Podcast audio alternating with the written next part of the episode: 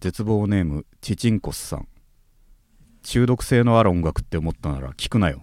中毒なんてならない方がいいに決まってんだから。っていうことでなんかつい急に 俺らにも向けてない言葉が俺らにつ俺らに強い表現でぶつかってきた。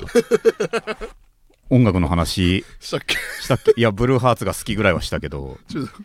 中毒性のある音楽っていう言葉は俺ら言ってないよね。ってない気もするしまあ、うん絶対言ってないもんな。うんあのうん。だとしてもそのうん。そこだけ、うん。いや例えば言ってたとしてよ。うん。あのそこだけを抽出してうん。投げてくるようなもっと突っ込むべきところはあったはずだから多分言ってないと思うんだよ。俺らのねそのてか他人は思ったよりデリケートだとはい。思った方がいいと急に来てうん。俺そんなこと言ったっけって気持ちにまずなっちゃうっていうことだよね。確かにそれとなんだ中短い言葉でしたね。中毒性のある音楽って思ったなら聞くなよ。中毒なんてならない方がいいに決まってんだからっていう。でも中毒なんてならない方がいいに決まってはなくないって としか思えない。それ申し訳ないけど。これはね。ならない方がいいに決まってるかなって。うん。そうは思わない。やばいもんに中毒ちゃんとした言葉になってんのってだって、うん。やばいもんだけだからでしょっていう。そうでしょうね。うんああい。や中毒性があるものはねうん。いいんじゃないですかね。そうなんだよね。お笑いだってなんだって。そうそう。えそれ以外なら別にいい,、うん。いいだろうという。えいいだろうよな。うん。うん。だからうん。大丈夫よっていう。うん、うん。まうん、全然、うん。うん。聞いてみなよ。なんかそういう曲もというか。ね、うん。うん。まあ思うし。だからここで意外とい普通のお話として広げるけどさ。うん、永田は中毒性があるもので 何にハマるの？中毒性があるもあので。るなって思うのは何だろう。やっぱり。なんだろうね。うん。いや中毒なんだすごいハマったもの。うん。なんだろう。ゲームなんかそうだよね。ゲームは。うん。そうだね。うん。俺龍が如くもさでもネタバレもしませんけど RPG やってて普通に思って俺。うん。RPG 龍が如く楽しかったなってやって、はいはい。でクリアした後に、うん。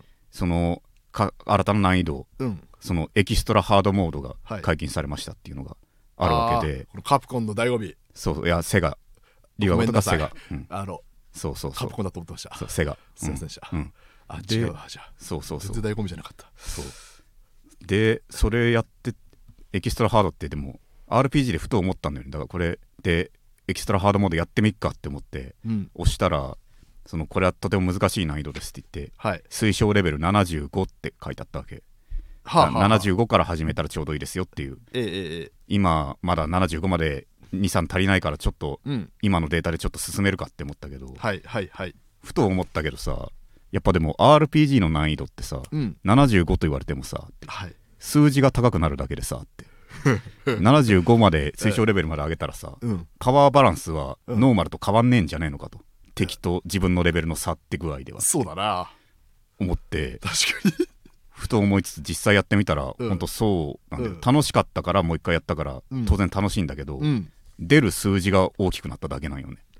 だよね。100200の戦いをしてたのがうん。10002000の戦いになっただけで歯応え同じだなって思いながら。最初の一戦と最初の一戦とね。そうノーマルと。数字が少ないだけだしって。はいはいはいはいそれは分かってたけどうん。エキストラハードを俺は挑んだからうん。で1日使ったわけよ。うんうん。これはまあ確かになんか楽しいから理屈抜きで浪費した時間っていうようなうんうん。そういう意味では中毒に近いものなのかなってああなるほどね。思ったけどね。あの最初の感じた 楽しみがね、うん。あるしね。うん。いやーわかるわ。あとはうん。意外とレベル上げの時が一番そう。前カダノと話した時もそれ言ってたもんね。うん。でも我々俺 RPG そんな好きじゃないからさ、うんやっぱでもレベル上げって何なんだろうっていう。はい。デビルメイクライだったらデビルレベルっていうのは己の腕しかないんだぜっていう、デビルメイクライってうん、えエニエニックス？違う？いやそれがそれがカプコンだよね。デビルメイクライは。デビルメイクライは俺カプコン。そうアクションゲームといえばカプコンじゃんかっていうデビルメイクライは己のそれは強化する武器とかもあるけど基本的には自分がうまくなきゃ難所を突破できないっていう、はいはいはい。そういうねことのレベルアップの方が俺は好きだ自分がねそう。データ上じゃなくてね。そう。うん。だって自分最初やった時できるわけないって思ったことがねうん。できるようになってくるわけですよ。俺はファイナルファイトを。うん。あのカプコンの名作ファイナルファイトだって、これはカプコンですよね、これは分かってますよ。毎回2面で俺は死んでいたわけですよ2面でねファイナルファイトの衝撃的コンティニューシーンね。主人公うん。がその敗北した後、うん。そのなんか頭にくくりつけられて、うん。目の前にダイナマイトが置かれてるわけ。死じゃん。それで「コンティニュー」って書かれて 時間進むたびにダイナマイトはいの導線が短くなっていくっていう、はい。はいはいはい恐るべきコンティニュー画面。これ怖いね。自分が続けないと死ぬじゃん。そう。歯がそういうやつ。歯が師匠だ。なんだっけ？ハガー市長たちがね。はい。そう。それの俺はいつも2面で全5面か6面だね。うん。全6面のそのいつも2面で俺は死んでてうん。これワンコインクリアなんてできるやつがいない。あ信じられんと。うん。いうことでうんうんでもいろいろ対策とか俺は覚えたわけでボス戦とか。はい。それでやってみてファイナルファイトというもののゲームバランスに俺は感動したわけだ。クリアできるようにしてくれてると。ノーコンティニューでとうん。本当に辛いとこ超えた後にちゃんと回復アイテムをくれてるってこのゲームは、うんうんそれで俺は今その連射機能ありならそのノーコンティニューで最終面までいけるようになりました。6面まで。いいですね。連射機能は駆使すればね。はい。そうそれぐらい、うん。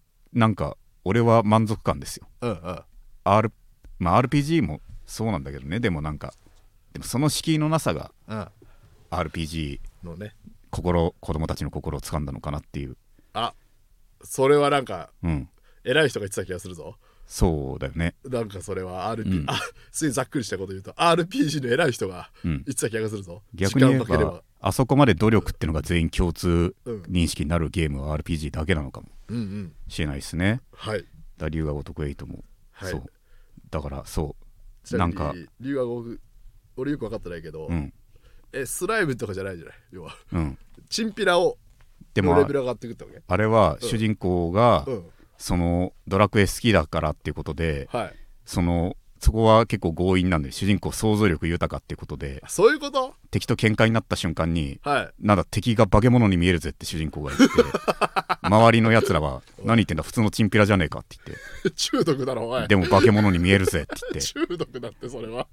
冒険はこうじゃなきゃなって45歳のヤクザが言う それでバット振りますっていう。打ってるだろ。そうそうそう。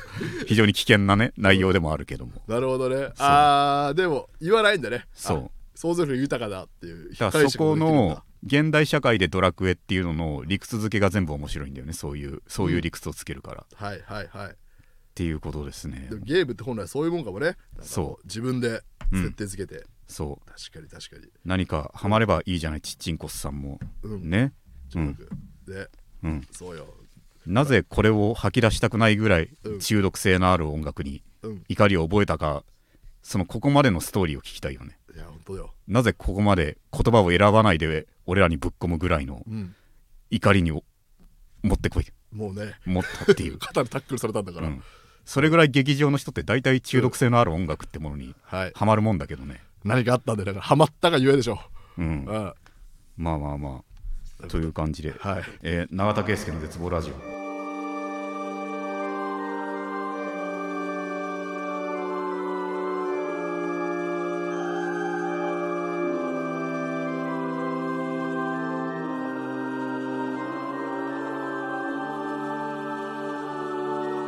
この番組は永田圭介の絶望ラジオです。いろんな絶望を吐き出していくのでよろしくお願いします。この番組は僕自身が人生に希望を感じた時最終回を迎えます。番組の感想は「ハッシュタグ絶望ラジオ」でツイートしてください。またリスナーの皆さんからのレターも募集しております。番組を聞いての感想質問など何でも構いません。番組配信画面のレターボタンから送ってください。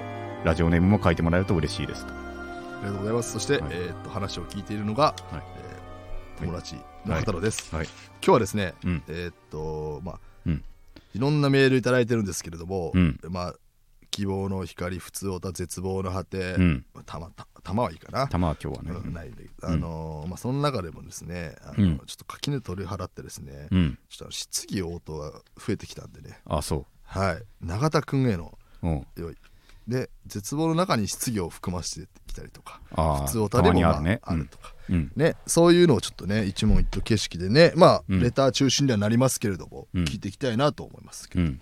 あのうん。せっかくなら先ほどね、うん。音楽の話題が出たんで、うん。こんなメールをまずちょっと読んでいただこうかなと。はい。はい。これなんて読むんだ？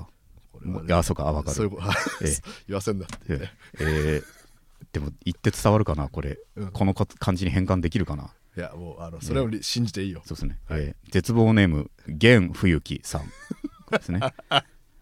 流行りの音楽を聴いて気持ちを上げたり話の種にするのはどうでしょうか？っていう。これチチンコツじゃない。大丈そうですね。夫うん。沈骨とは逆の逆のことを言ってまあ逆でもないな。沈骨ああいう強い言葉で言われたらさ、うん俺らもうね、うん気使っちゃうのよ。逆って言ったら逆じゃねえよ永田。バカかっていう言葉返ってきちゃうかなっていう気持ちで。流行りと中毒性は違えだろおい、うん。だからすぐ逆じゃないかって言っちゃう。よだからそういう理由もなく強い言葉はね、うん。そうだよ、うん。別に俺らね勝手に来られた側としては非常に嫌だよね。確かに勝手に来られて強い言葉をぶっ込まれたら、うん。えってうん。俺たちからスラム街に行ったならともかく。そうだよスラム街が向こうからやってきたんだもんな。スラム街がスラム街じゃないって分かってるとこに来て ね来パルコのられて。中でな。そう。それはね気使っちゃいますよ。悪いけど。後でパルコの中で急にそうそう質そう。問に答えてあげましょうよ。そうなんだよ。弦の方に、うんえー、玄冬樹はい。ね。そう。うん玄冬樹いいね。玄冬樹は初めてなのかな？ラジオネームふこのこの元冬樹のこのギミックを、ええ。利用したの君じゃねえ。うん、はいはい。その流行りの音楽を聴いて気持ちを上げたり話の種にするのはどうでしょう？うん。うんでこれはでもね永田君への普通の質問ですよ、流行り翻ってみれば永田君うん。流行りの音楽聴くのですよ。そうだね、うん。流行りの音楽はでもまあ普通に聴かないなやっぱり。オッケ聴かない。うん。そうだね。うん。ーうん。まあたまにブルーハーツ。うん。流行りじゃないもんな。うん。ブルーハーツ聴くな。でもブルーハーツはそういう精神も歌ってるからね。うん。流行りじゃねえみたいなね。当然のことだけどさ当然のことだけブルーハーツの時は何歳なんだっけか俺そういううん。そういうあのパーソナルのことは俺全然知らずに何年も聞いてるのうん。まあでも何歳ぐらいなんだろう。223じゃない？23だよね、うんだからずっと223の河本大翔の声とかね聞き続けて、うん。でこの前ツイッターでパッと見たら、うん。まあ、当然だけどもうねちょっともう年を召してるのが見た目でわかるおじいちゃん。おじいちゃんになってきてて、うん。そうだねなんか逆に言えば22歳いまだ現役でこんな形に残すってのは大事なことだとかっこいいよ。思ったけど。今のヒロトもかっこいいですよ。そうかっこいい。金子綾乃との対談そうそうその写真見たんだよ。でしょ？そうそう。あれよかったよ、そうだよね、うん。わ楽しそうだもん。でも曲うん。はね曲うん。でもね好き好きだと思う思いますよ。俺そんなにねブルーハーツも別になんか音楽なんか一個聴こうっていうことで、うん。そのせ選んだのがブルーハーツで。一番いいの選んで全然いい曲じゃんって思ったから、うん、うん。ずっと聴いてるっていうだけで ブルーハーツしか聴かねえぜみたいなポリシーがあるわけでは、あ。まあ、結果ブルーハーツでいいじゃなくて前おにぎりはい。3つ選んだら全部鮭食うっていううんうんうん話したじゃん、うん。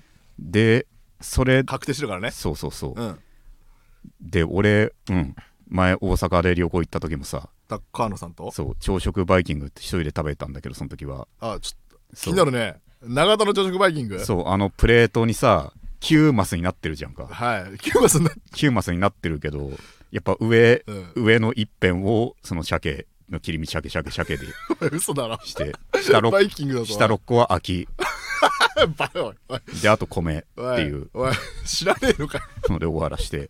それ教えてあげたくなっちゃうよ。そうそう。鮭以外でもいいんですよって。そうそう、うん。米米米でしって米じゃん。鮭鮭鮭にして、うん。うん、だからそれぐらいねブルーハーツもうん。それなんだ。ブルーハーツしか聞かないってポリシーよりはうん。ブルーハーツでいいじゃんって、はい。ブルーハーツがいいんだからっていう。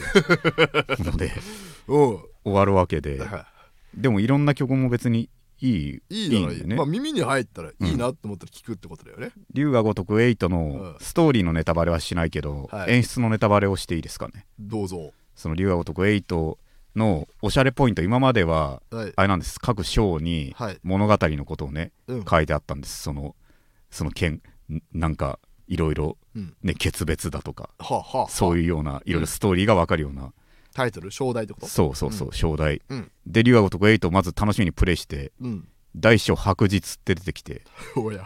親って思って。知ってるぞと。長田でも知ってるぞこれは。いやなんかギリまだ分かんなくて、あそうなの？でない第2章違法人って出てきて はんってなんか知ってるぞって思って。あこのなんかうん、うん。でどんどんなんだその見せられてとか、うん、美しく燃える森とか。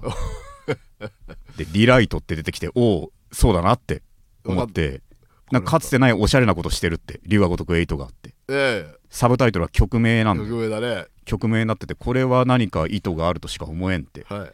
思って、うん。でまあ最最終章タイトルのネタバレをしちゃうけどだからどんどんうん。曲名が流れていって、はい。や曲名がどんどんタイトルになっていって、はいで最終章のタイトルなんだって思って。本音だけ言ったら。そう。で最終章有り余る富って。お グッときたわけよまず。うんこれはなんかすごいグッときたってうん。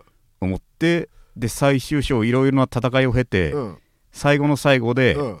初めてうん。有り余る富が流れたわけ、エンデあィングで。本当に流れるんだ。本当に流れて、はい。めっちゃグッとくるシーンでねえ思って。え、うん。で俺は音楽有り余る富は俺残念ながら知らなかった曲なの、それでなんでグッとこられリでもなんかの曲なんだろうって思ったから、たうん。それででしかもストーリーともガッときた感じ。うん。厳密に言うと、うんあの龍が如く8海外版の方では副題があったんですよ。はい。その「Like a Dragon」とい。うので、はい。でサブタイトル「インフィニットインフィニティ・ウェルス」という、インシジウェルズその時は曲名とかの関連を知らなかったから、これはなんだ無限の富というそうだね。ことかなってうん。思って、うん。それで最終章有り余る富っておそらくそれの和訳っぽいものが出た時に先にそっち知るんだ。なんかね回収されたような気がしてう俺も。んなるほどね俺としてはだからリライトぐらいでやっとうん。確信持ってたと、リライトはさすがに俺も分かるっていう、14歳の頃ねどそう耳塞いでても聞こえてきたもんな。そうそうそう。多分。出てきて最後、有り余る富が急に流れてきて。っていうかだから俺無名だから知らないから、うん。この曲が有り余る富だろって俺もうん。途中で思って、ああなるほどね。うん。でこれはねうん。絶対突っ込まれるに決まってるけど、はい。その永田さってうん。それお前がそう思ってるだけで実際お前は聞いてたんだよとすでに言って。言われるかもしんないけど、うん。俺「有り余る富」っていう曲を聴いて、うん。そのあめっちゃいい曲じゃんかと。その流れもいいけどもここまでの流れもって、めちゃくちゃいい曲だっていう。永田がリンゴに育ったね。そうだから思ったのよそれを思ったのよ、うん。えこんないい曲ってことは、うん。じゃああの人だろって椎名林檎って人だろってこれ。え なんでなんでうん。なんで。あいい曲ってみんな声あのみんなうんうん。の褒め方が別次元なんだって椎名林檎だけって。わかる。なんかみんな曲の褒め方してる時はい。椎名林檎だけ別格に置いてるからでこのめバッハとかと同じそうそう。だめっちゃいい曲だと思って、はい。じゃあこれ椎名林檎じゃんって俺は、うんうんだそんなんね絶対永田どっかで前から聞いてたんだよって言われりゃそれまでだけど俺の体感としてはそれで。なるほどね。めっちゃいい曲だし。ですぐ有り余る富ではい。検索したら椎名林檎って出てきて、ああそうだろって俺の中では。だからもうこれ別格感から言ったんだまず。単純にそう。聞いてたというよりかは。あとはまあメタ的的なねこのうん。そうそうたる名曲の鳥をはい。飾る有り余る富でこの曲でうん。このいい曲ならうん。椎名林檎って人だろっていう。こうもうことで。危機に及ぶ危機死に及ぶそうそうそあの人だろうっていう。うめっちゃ良かったね。えー確かにでも意外なうんラストだね、でもなんか有り余る飛びあるリンゴで終わるんだ。そうそう。へえ。主人公もだからまずふんグッとくるのがもうねなんとなく想像できるストーリーなわけ。主人公が、うん。まあ、まず主人公はどん底から這い上がる男というのがテーマの主人公、はいはい。その全てを失ってでもなお立ち上がるといううん。男。うん。それと桐生一馬っていうもう一人の主人公はそのがんをで余命半年の男。うんそしていろいろあって社会的に死んだことにされていると。うん。社会ことに誰にも見向きもされない社会上死んだ男が今まさにうん。本当に死のうとしていると。あどう何のために生きるのかっていう話からの最終章有り余る富なんてなんかうん。グッとくるオチが来るってもう想像できちゃうじゃんか。確かに。そそれはね。う。そなるほどね。うで実際それを言いたいっていうようなまさにそれだっていうところで流れるから。あねエイトをあいいね。それはうん。聞きに行こうかな。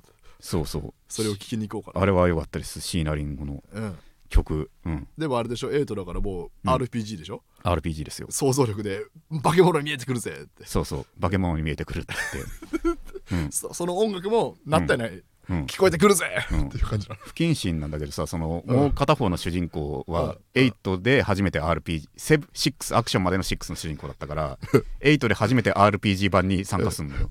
ああで、うん。そいつはガンっていう設定なわけよ、はい。あ余命半年っていう男で、それがさそいつが主役のパートになってさそいつも合わせてさなんだって敵が、うん。いつも天チンピラに見えた敵が化け物に見えるようになったぜって なんそれは不謹慎ながらなんか良くない兆候なんじゃないのかって、ちょっとな心配したよね。うん、余命半年のガンでうん、相手化け物に見えてきたのあってね、笑っうん、笑っていいやつなんかそれって切るって。っこれ部位によるぞってそうそうそう。ガンの部位によるぞって。ていううん。ことはそれは思ったけどね。そうだな。うん。ちょっとそそのエクスキューズねえんだ、うん。てか、うん。まあまあまあわかりました。なんか曲うん。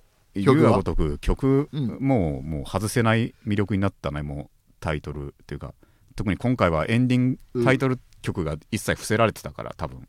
えー、それでエンディングテーマ椎名林檎っていうことだからうんうん。よりね特に好きだ元から好きだった人はすごかったんじゃないかっていや興奮が。ーでもなんかこうカラオケでよく歌われてるやつだよね、多分ね。あーそうなんだ。今のラインナップってなんか。ああそうかもね。カラカンコラボみたいなことあありそうじゃんなんカラかカンコラボ。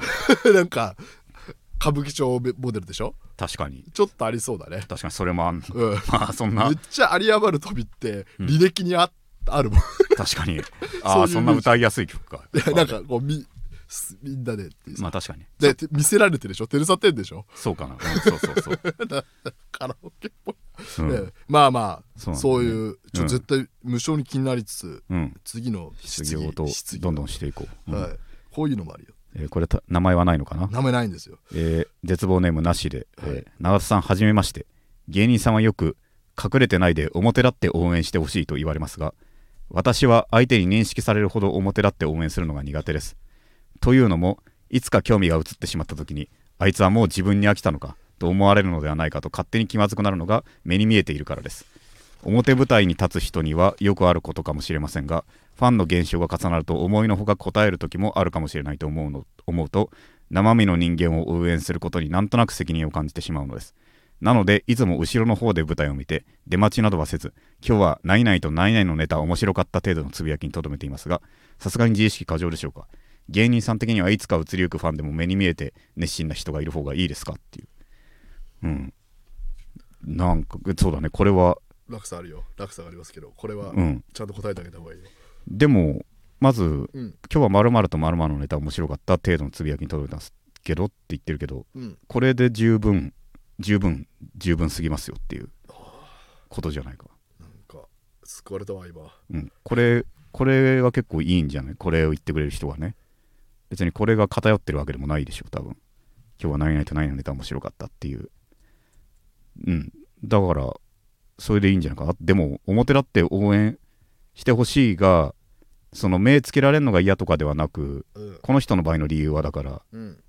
そのいつか興味をし移った時に相手が傷つくんじゃないかっていう気遣いでの苦手って言ってるじゃんか、はいはいはいはい。つまり芸人側への気遣いで苦手って言ってるからそれに関してはまあ心配ないのではないかと俺はうん。思いますけどね。それで文句を言い言うほど無様な芸人はいないというか あいつ離れやがってっていう気持ちは程度にもよりますよそりゃ。昔のねその、うん。まあ要は自虐的に言う元アイドルうん。芸人みたいな人いらっしゃったよね。俺は漫談でもうん。インタビューでも言いましたけど、うん。あなたもそうよね。ここまで言われたらっていうのはありましたよ。だから、長瀬さんのこと死ぬまで応援し続けますって。あいう人がいなくなったからはい。死んだんですねっていうことで、すいませんとお悔やみ申し上げますっていう、そこまで来た人で離れたらそれは言うよ。いいね今の。うん。それぐらい、だから逆にそんなんじゃなく、うん。ねえ、長瀬さん、うん。でも何々さん最近うん。面白いっていうのが離れんのは、うんそれは当然答える人は答えるけど、はい。でも受け入れるべきうん。ことだもんね。ありがたいっていうかそのやっぱ糧にやられるんですか？やっぱり。そう。あの人今日のまるさんのネタ面白かったっていうのは、う。ん。だし戻ってくることもあるんじゃないか、俺はうん。そういう距離感になったっぽい客もいるしな。なんかすごい前ずっと来てて、うんうん。みたいな。はいはいはい、はい、でその時は、まあ、正直距離詰めすぎじゃないってぐらい詰めてくることもあった。まずはうん。最初にうん。シュッシュと。うん、なんか俺と二人三脚のつもりかってぐらいの。肩組んできた。なんか罪なんか俺の、うん。俺のなんか普通に挫折ポイントに対して 軽々しくいじってくるような。お前なん何か俺が心許したと思ってんのお前はっていうぐらい距離詰めてくるやつ。は昔いて、えそれ何？え、うん、どういういつえ喋んのそれ？ライブの？ライブ後とかライブ後に、うん。はいはいはい。とか他にもいろんなタイミングというか、うん。手紙とかだったりっていう、ん。そこでなんかちうんなんか距離詰めすぎてんなこいつっていうちょっと違うぞ。のはありつつ。だからでももう最終的にその人も離れていった。うん。多少はあってよじゃあ俺が面倒くさいと思いつつ接していた時間はうん。なんだやり捨てられた俺はなんだあの時間はあの時間はって。ちょっと傷ついちゃったね。それならあの時間だってもうん。う帰りてんだよって言って帰ってたたかったのにっていう気持ちは一瞬思ったけど。やり捨てる側の感じもあるな、でも なるほどもうその一人二人にこだわってるうん。段階ではないのだとそもそも目指すことがっていうことだから。い頂きを目指すからには。そう、ん。何千何万の話なわけだからだから特にもう切り替えてうん普通にやってて。うんでちょうどいい距離感になったのかなっていうのはたまに見かけるようになったからね最近も。あまたライブに。まあでかいとこだったらなんかいる。いんなっていう。うん。なるほどね。うん。うんうん感じはある。けどもう一回離れたっていう自覚があるのかもう話しかけてこないし。ああちょっと気まずいんかねやっぱり。気まず向こうからしたら今更みたいな感じになっちゃうのかなでも親しみを込めて言うけど、うん。うん話しかけてこなくていいぞっていう、親しみを込めてね。うん、親しみを込めて、うん。嫌いだからじゃないよっていう、うん。ババア長生きしろよ方式ね。うん。うん。別に、うん、ババそんなア話しかけてくんだよ。絶対話したいとかでもあババアってね言っちゃうか。話したくないっていうわけではなくてねって、はいはいうん、君の好きな距離感でいいなっていう。うん。ことで。でだからいやだから全然そこだからそのこの絶望ネームなしさんのうん。この文章内で書かれてるその表立ってすんのが嫌な理由は芸人への気遣いだから。それに関しては病みやすい人は確かに大ダメージを負うかもしれないけど。はあはあはあ。そうじゃないのがほとんどだと思うしほとんどの自制心が働く芸人はちゃんと自分のせいにできるからそこは。え俺の実力不足と。はい。らそこは気にせずえ。むしろ表立った痛い痛さがないうん。応援をしてほしいと。なるほどね。痛いやつは邪魔はい。かもしれん、まあうちのとこにはそんないない多分いないと思うけど、うんうんうんうん。たまになんかはいへこいつなんかめっちゃなんか他の芸人の悪口言ってんなってあよくない。いうのパッて見たらうん。大抵が何々のファンだったりするから。もうこの人だもう分かるようになってきためっちゃなんか意地の悪いこと言ってるわっつってどうせ何々のファンだろうって言って見たら実際ね書かれてるからね何々のネタはっていうようないいっていうの。そのうん。お俺お押されてる方の人は別にそういう芸風じゃないんでしょ？わかんないけど。どうなんだろうね。違うか。だ俺はねそいつとよく話すからね、ほうほう。でそいつの人間的うん。良さを知っているからね、ええ。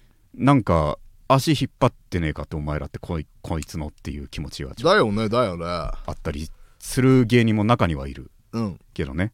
いやーそれはちょっと他を下げてね自分だそのファンを関するんだったらちょっとな、まあまあまあ、まあ、あれは難しい、でもそういう、うん。そういう人間性のやつらを強烈に引きつける魅力があるということなんだろうと。今でも名前はちょっと出せないな、無論無論。怖すぎるから。いいんですよ、うん。それは、うん。はい。さて。うん。いろいろ手他方で、えーいつも送ってくれるこの方は。うん、絶望ネームわさびなさん。永田さんは食べ物にエロさを感じることってありませんか？例えば私はソフトクリームは先のとんがっているところを唇でつまむように口にする瞬間がエロいと思います鍋の中でフルフルと煮えている湯豆腐は裸体という感じがします、うん。口の中で転がされている飴玉の立場を考えるとうん。エロいなと思います。うん。うん。なんだろうね。まあ湯豆腐はわかるよ。それはよくわかるね。うん。プルプル震えてんのがエロいって湯のは豆腐の方からわかる？わかるかな、うん。ソフトクリソフトクリームは先のとんがってるところを唇でつまむように口にする瞬間が。これはなんだ？でもあれよく棒状のものを女性が口にするのがエロいのとは違うってことかな？どうどうでしょうね。うん。えー。クリームは先のとんがっているところを唇でつまむように口にする瞬間。ちょっとちゃんと想像してみようさ。ちゃんと想像してみようじゃないよ、唇でつまむようには確かにわかるかも。はいはいはい。うん、なんか歯を立てないってことだよね。じゃあれなんじゃないですか。あの、うん。言ったってあの先方があの、うん。それをあのある程度うん。挑発挑発的なうん。極めて挑発的な姿勢ゆえに、うん。そういうふうに思うのもあるしうん。まあこまあ生々しいからあんま言わんがうん。まああの白さんも多少は関係してくるのかな、まあそれもあんのかな。うん、今の嫌だな。自分から言ってて嫌だったな。みんな割と軽めにさバナナとかさ、はい。アイスキャンディーとかをさはい。ソフトクリームとかをそれ暗示するアイテムのように使うけどさ。はい。みんなあれそこまで好きって俺。俺は別にそんなに好きじゃない。あそれは受容する側として？うんそうそう。享受する側として？そうそうそう。俺、そんな好きじゃないんだよな別にあれ。あれでしょだからあの、うん。マリリン・モンローがさやっぱりあの、異様に赤い口紅でさ、うん。こうすごくアピールするみたいな感じでさうん。やっぱその、うんアピールのうん。道具ですよってそのそうなんだね。意外とそうなんだね。色気のアピールですよっていうことであって口紅それ自体は。口紅もさうん。漫画とかで思うけどさええ。正直漫画であんま口紅って可愛く見えないんだよな。漫画で描くとねうん。黒くなっちゃうからね。黒くなっちゃうんだよ。えそうなんだよ。ええええ。大体思うんだよ。ええ。ルローニケンシンのはい。恵みとかもさ。はい。普通にもう口紅口紅なしでいいんじゃないかって俺は思いながらうん思ってたんだよな なんかルローニケンシン読んでて。うん。めぐみもうもう途中からもう口紅やめていいんじゃないって俺は。思いながら。まあセクシーさってことだけどなんかいいんだよなってなくてって。確かに確かに、うん。確かに。そう。90年代のね。そう。うかるよ。なんこれね。うん。あの雪見あのうん。ヌーベの先生とかもさそ このタッチでうそう。口紅黒い黒くそうなるよね。そこまでなまあそれはこれが好きって人が一定数いるのはそうだけど、でも、はい。ない方が分かりやすく、うん。わね漫画とかではよくなりがちというか、かるわ。あとあれだサイコメトラーエイジの島さんとかもさ。うん。あごめん。うん、知知らないよね。知らないな。サイコメトライジまだ まだ読んでないな、よかった。うん、はい。なんかそれはあうる、んうん。だからなんだかんだベタこれセクシーのうん。雑シンボル。うんうん。でもそれぐらいだからけんなんかキャッチーに言えんのかな。俺らが本当に例えばじゃあバナナエロいソクがい意味ありげにバナナ食べるとかをさはいはいはい。いちいち現場の男性がみんな勃起してたら話になんないのか、知らないです。あの青果売り場大変ですよ、うん。青果売り場というかそうだね。あのフフィリピンとか。じゃあなんだかんだで立たないうん。セクシーシンボルっていうことでもううん。成立しているわけだね。そうよそうよ。バナナや何やらっていうのは、い、なんやかんや。うん。逆に言うとそれで安全なんじゃないですか、うん、あれがガチでいちいち立つものだったら、ええ。もういろいろおかしくなると社会がっていうそうそうそうそうそう。なるほどね。そうよ。ということがじゃあ、うん。まあ、一応の仮初めのセクシーシンボルということだね。はい。これはそういう意味ですよっていう。なるほど。だから解釈そういうことだ、ね、じゅだから100年後、うん。授業で習う。その、うん。大学の授業で習う。そうだね、当時これがっていう。う、ん、昔の人が本当に声で勃起したといううん。ふうに言っている学者もいますがそれは誤りです、そうだよ。うん、おはぐろがほらそう。なんか言うじゃん。そう。あくまでシンボルとして言っていただけれって。本当に実際は我々と同じものに興奮していたのですっていう。なんだその文系の。文系が終わったよもうそれはそういう話に、ね。うん。なるかもね、はい。確かにね。はいまあまあまあ。他はいろいろ、はい。あこれはでもね、うん。えーあの、うん。気になってると思いますよ。はい。えー絶望ネームリュカウォンさん。永田さん片野さんいつも楽しく配置をしております。前回薩摩川 RPG さんの遅刻を嫌うエピソードが紹介されていましたがくしくも薩摩川 RPG さんのラジオの2月9日公開最新回で57分遅刻していたと明かされていました。一方で自分なりのし遅刻対策等のお話もあり興味深かったです長田さんにも何らかの遅刻対への対策はございますでしょうかっていう。丁寧にありがとうございますそうなんだよね。まずは、俺はまずうん。この前薩摩川とはい。同じライブに連同じ日に連続があったの、はい。で同じそのライブ K プロっていうのの聖域ライブっていうところ。あ正規ライブね。でその後にその新宿のそこ新宿でその後うん。高円寺のところ、ザ高円寺でその紹介王っていうネタやって紹介王っていうはいライブがはいはい。あって、まあそのネタやってすぐに行くの。よ新宿とうん。高円寺も結構離れてて。確かに。だから俺らネタのトップバッター。うん。で俺が俺最初うん。次薩摩川で2人ですぐうん。行ってっていうので、売れてんな。でまず薩摩川でもねうん。その優しくですわ。コミュ力高い男だから。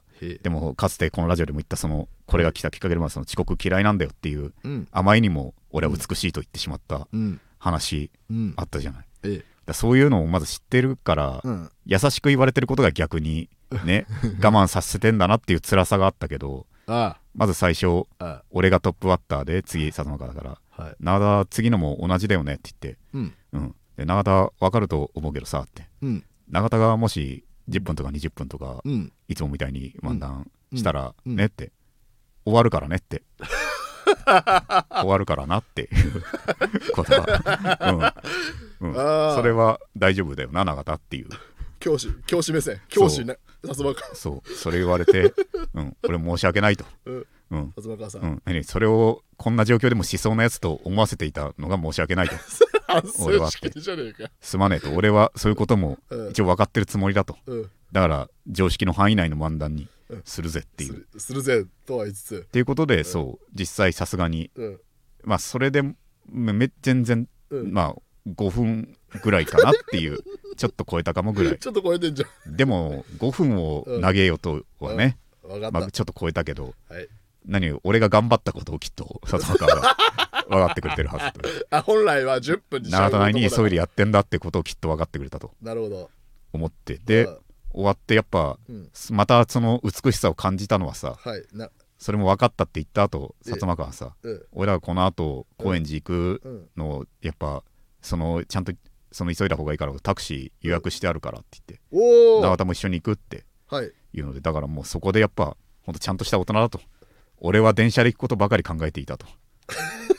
それもう来るように予約しているからって言って。そうだね。うん。でそうでそのネタ終わった後俺はうん。すぐタクシー乗ってうん。薩摩川はもうね理路整然としているわけですわ。え本当に。あのねここから高円寺はい。でって、あの申し訳ないんですけどちょっと急いでるのもあってって言ってええ。そのだからその空いているえ道とかえをできれば知ってたら優先していってほしいんですけどっていう、はいはいはい何々通りの何々とかを通ってって。何々の何個前の交差点で、はい、そこで止めてもらえたらみたいなことも言ってても本当に？うなんうん。俺はうん。俺はなんだ俺もこうなれる時間はあったはずなのに、またそうなっちゃうじゃん。うん、俺だってこんな大人になれる時間はあったのに、時間はあったんだよな。うん、何やってたのその時中田は。俺はねなんだろうずっとだからここを触ったら気持ちいいなっていうのばっかりやっていたっていう。一方。自分で触るので一番いいんだって、うん、気持ちで生涯過ごしてて。そうか。ところが。俺は前タクシーにはい。訳あってそのもう一人で深夜帰った時も、はい。その逆に向こうが、うん。た運転手がね親切に、うん。ここ何々線とかの方がいいですかみたいなの聞いて聞いてくるよ聞いてくる。全部わけわかんないからそうっすね。はい。そうはい。お願いします。そう。そっちのさ方が。っきそうさっきと違いませんってならなかった。そう。それずっと俺は言われて、うん。そう。さそれそれと薩摩方は別のね、うん。そう。それでうん。そうそんなんばっかだったからそのうん。すごい言ってくれても何のこっちゃわかんない。その家に着いたあたりでも、うん。こここうここからこう行った方がやっぱ最終的に近道になるからうん。次から来る時はそういうのもうん。ね、行ったらよりなんか早く着いたりとかすると思いますよみたいなあ。ことも言ってくれてなるほど。それでも意味わかんないからあはいそうっすねはい。覚えておきますって言って、急にな。うん。急に麻雀のルール言われたみたいな感じだよ、なんかわかるよそれ、うん。ちゃんとそれをいちいち糧にしてたのが薩摩川みたいな男になれるとそれをちゃんと常に知識として貯めとけばっていう。俺は全部知識にせずあはい終わらして帰っちゃってたっていう。これがだから生き方のツケですよ。やっぱり。俺は。あんなそう。あんなちゃんと説明してるとはって薩摩川がっていう。いやいやでもちょっと通りの名前をでも覚えられるは、うん。一つ俺はでも、うん。あの武器というか。いやそれはうん。ちょっと、俺俺これ薩摩川さんは、うん。通りにちゃんと興味がある人だあそういう。ね。やっぱ特別な人が通りまで分かるような。いやいやもちろん大人だから、うん。それわかるけどうん。道道結構大人好きだかあ好きだら。道の名前とか好きだから。名前までは俺覚えてなういな。いーんと思う。いやもちろん、うん。あの急いでらっしゃって、うん。まあその伝えるべき情報を伝えるっていうことにおいて道を覚えているっていうことは確かにすごいことだけど、うん。永田がそれでまああの、うん。劣等感を感じることはないよ。ちゃんと説明した後にさうん俺2回戦落ちたばっかだったからさうん。その2回戦は結局どうだったのって言われて、うん。もう屈辱っていうか口が悪くしょうがないけど屈辱ですよ。の どうせ今年も決勝行くんだろうってうん。思いながら俺は。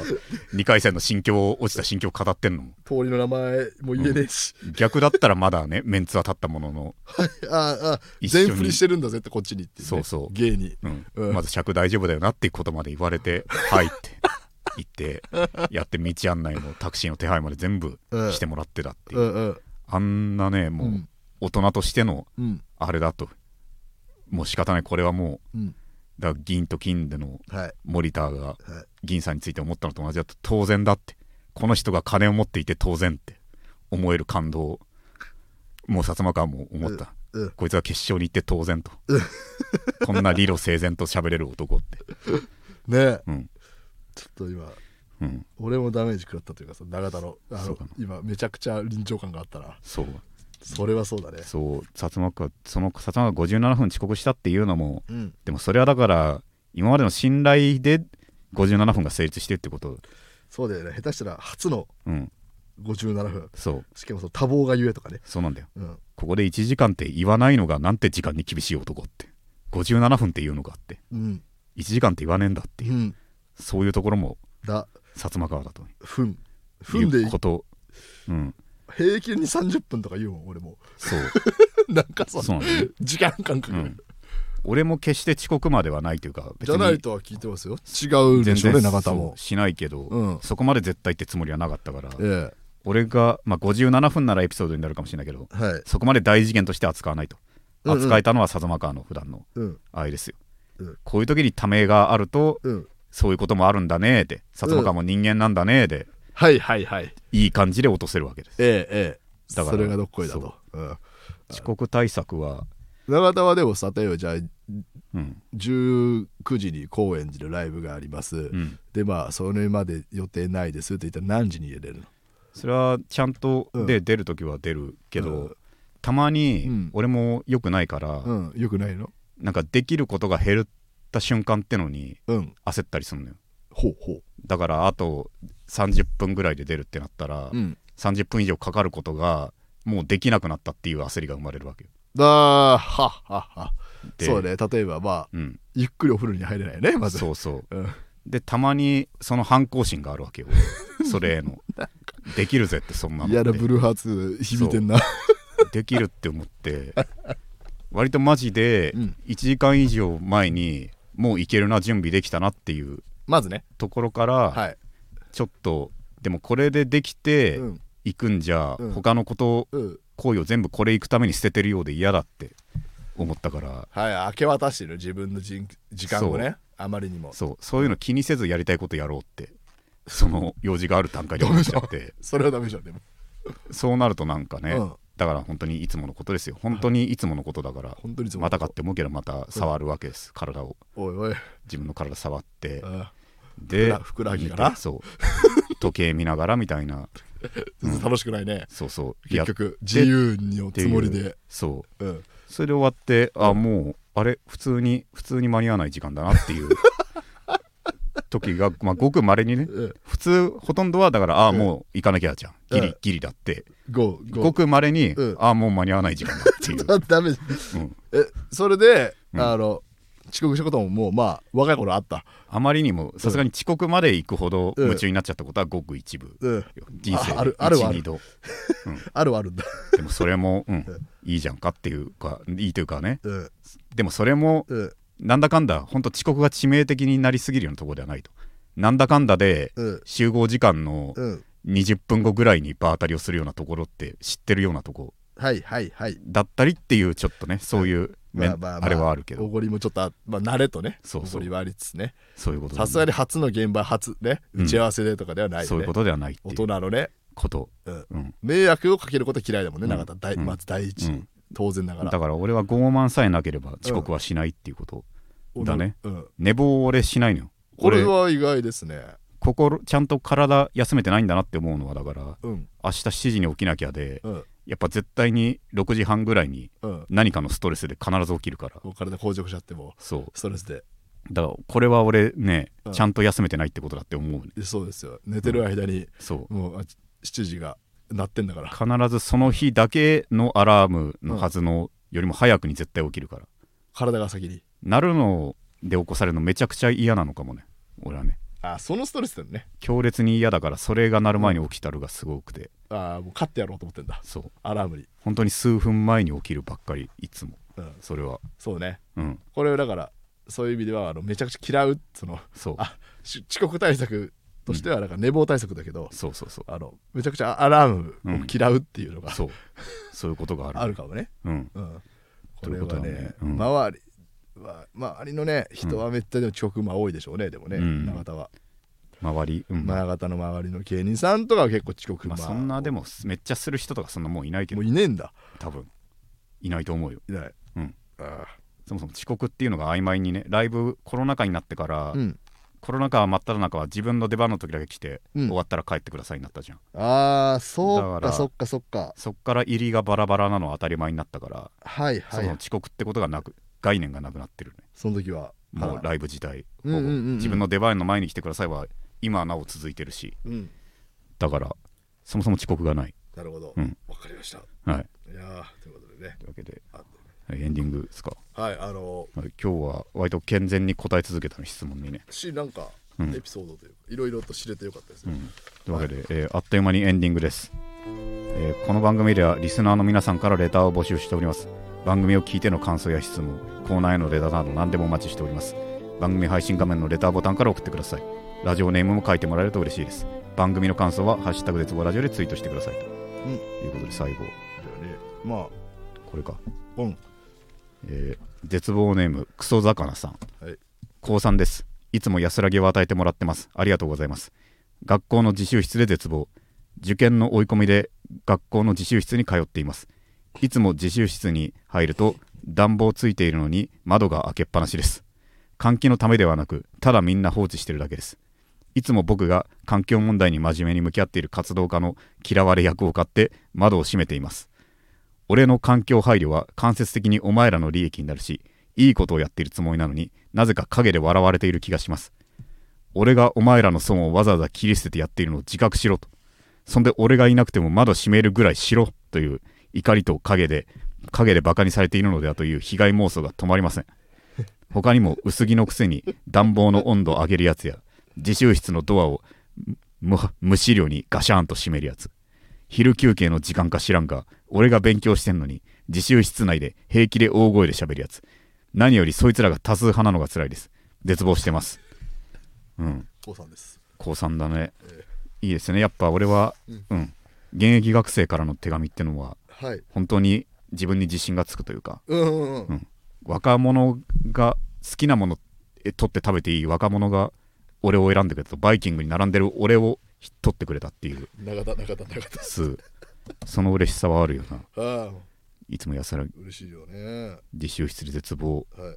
でもわかるね。高3ではい。一人こういう気づきがうん。ね早くなってしまったもののえねストレスというものはわかるよねえわかるようん。あとまあ周り遅いけどなでもな。周り遅いんだよね。逆に言うと。うん。周り遅いんだよなまあうん。だってのは確かに環境うん。開けっぱなしなのをうん。毎回閉めるだけでうん。ん確かになんかあるんでもう閉めんのあいつだけみたいなはい。雰囲気のムードとかね。であいつ真面目すぎるというかうん。ガチすぎるっていう雰囲気にうん。どんどんなっちゃうんだよね。なんかなうん。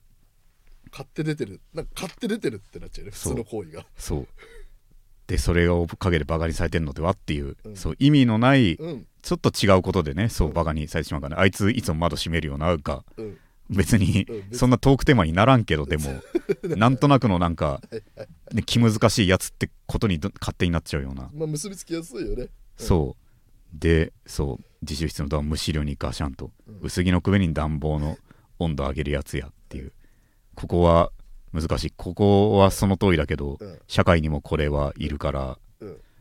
家にもいるよ。そう。ここうん。ここにストレス溜めるうん。精神は正しいけど、うん。正しさゆえに病む男たちを見てきているからね。そのその程度のことでさあのそ獅子類類みたいな感じで言ってるけどまあせわかるよねこれはね。難しいな。正論うん。でもね正しいけど向こうはい。そいつが多すぎてストレス溜めちゃはいなんか結果損になってしまうんじゃないかっていうね。そうよ。正論の弱点ですよこれは。そう。はい。そうなんだよ。そもそも正論っていうものが別にこの世のルールというわけではないと、正しいだけですよ。この世は別にね暑かったり寒くすぎれば死ぬぐらいのルールしかないわけで。この世のルールってのは。正しさが救われるなんてのはだいぶ勝手に足したルール、そうだね。うん。焼かれたら死ぬよとかうん。体割れたら死ぬよとかそれぐらいしかないわけだよこの世のルールは。文系が作ったルールでね。そうそうそう。正しい。そうなんだよな。だからそこに思う持ちすぎたら辛い。正しさの側の俺がなぜって思いすぎたら辛いっていううん。ことだよね、うん。そう。何よりそいつらが多数派なのが辛いですって書いてある。自習室内で平気で大声で喋るやつこういうやつも。嫌だよだけどうるさいのに切れる人のあれどっどうなんだろうね。うん。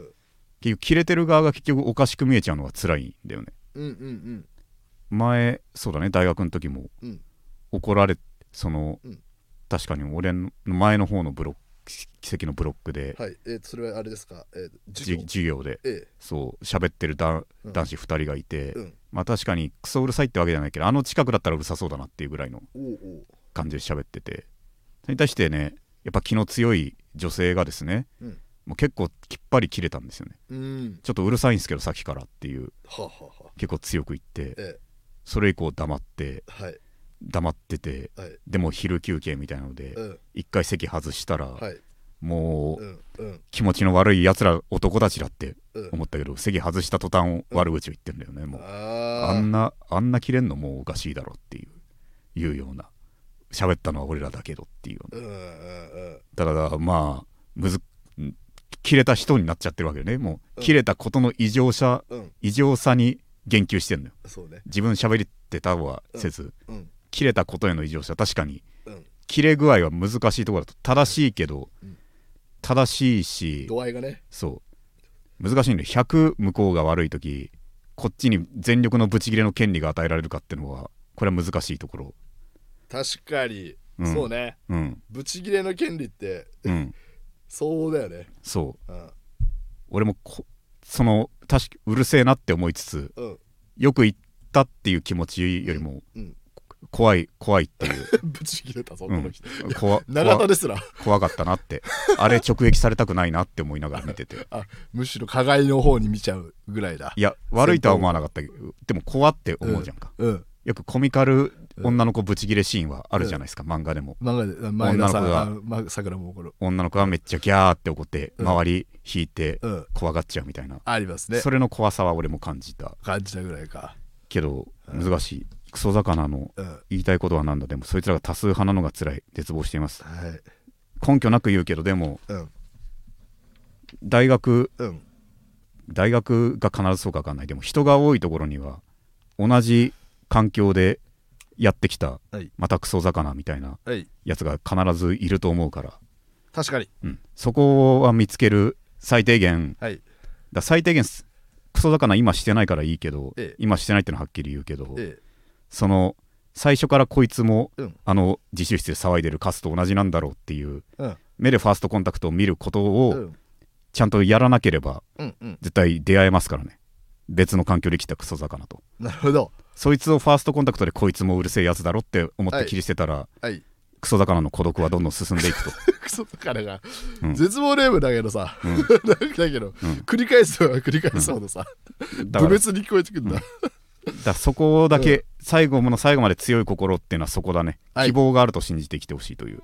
絶望を潰すためにうん。命捧ぐよりもはい。このように希望があるの方もはい。持ちつつっはいていうことですね、他人にはね、うん。ぜひ持ってほしいですね、絶対にいますよ。そういう他のクソ。はい。クソ虫とか、ね。クソ虫とかが。クソ虫が。クソ虫とかがい。るから、いいうん、だってクソ屋号クソで何なんだよ。クソウジ虫とかね、最悪だよ。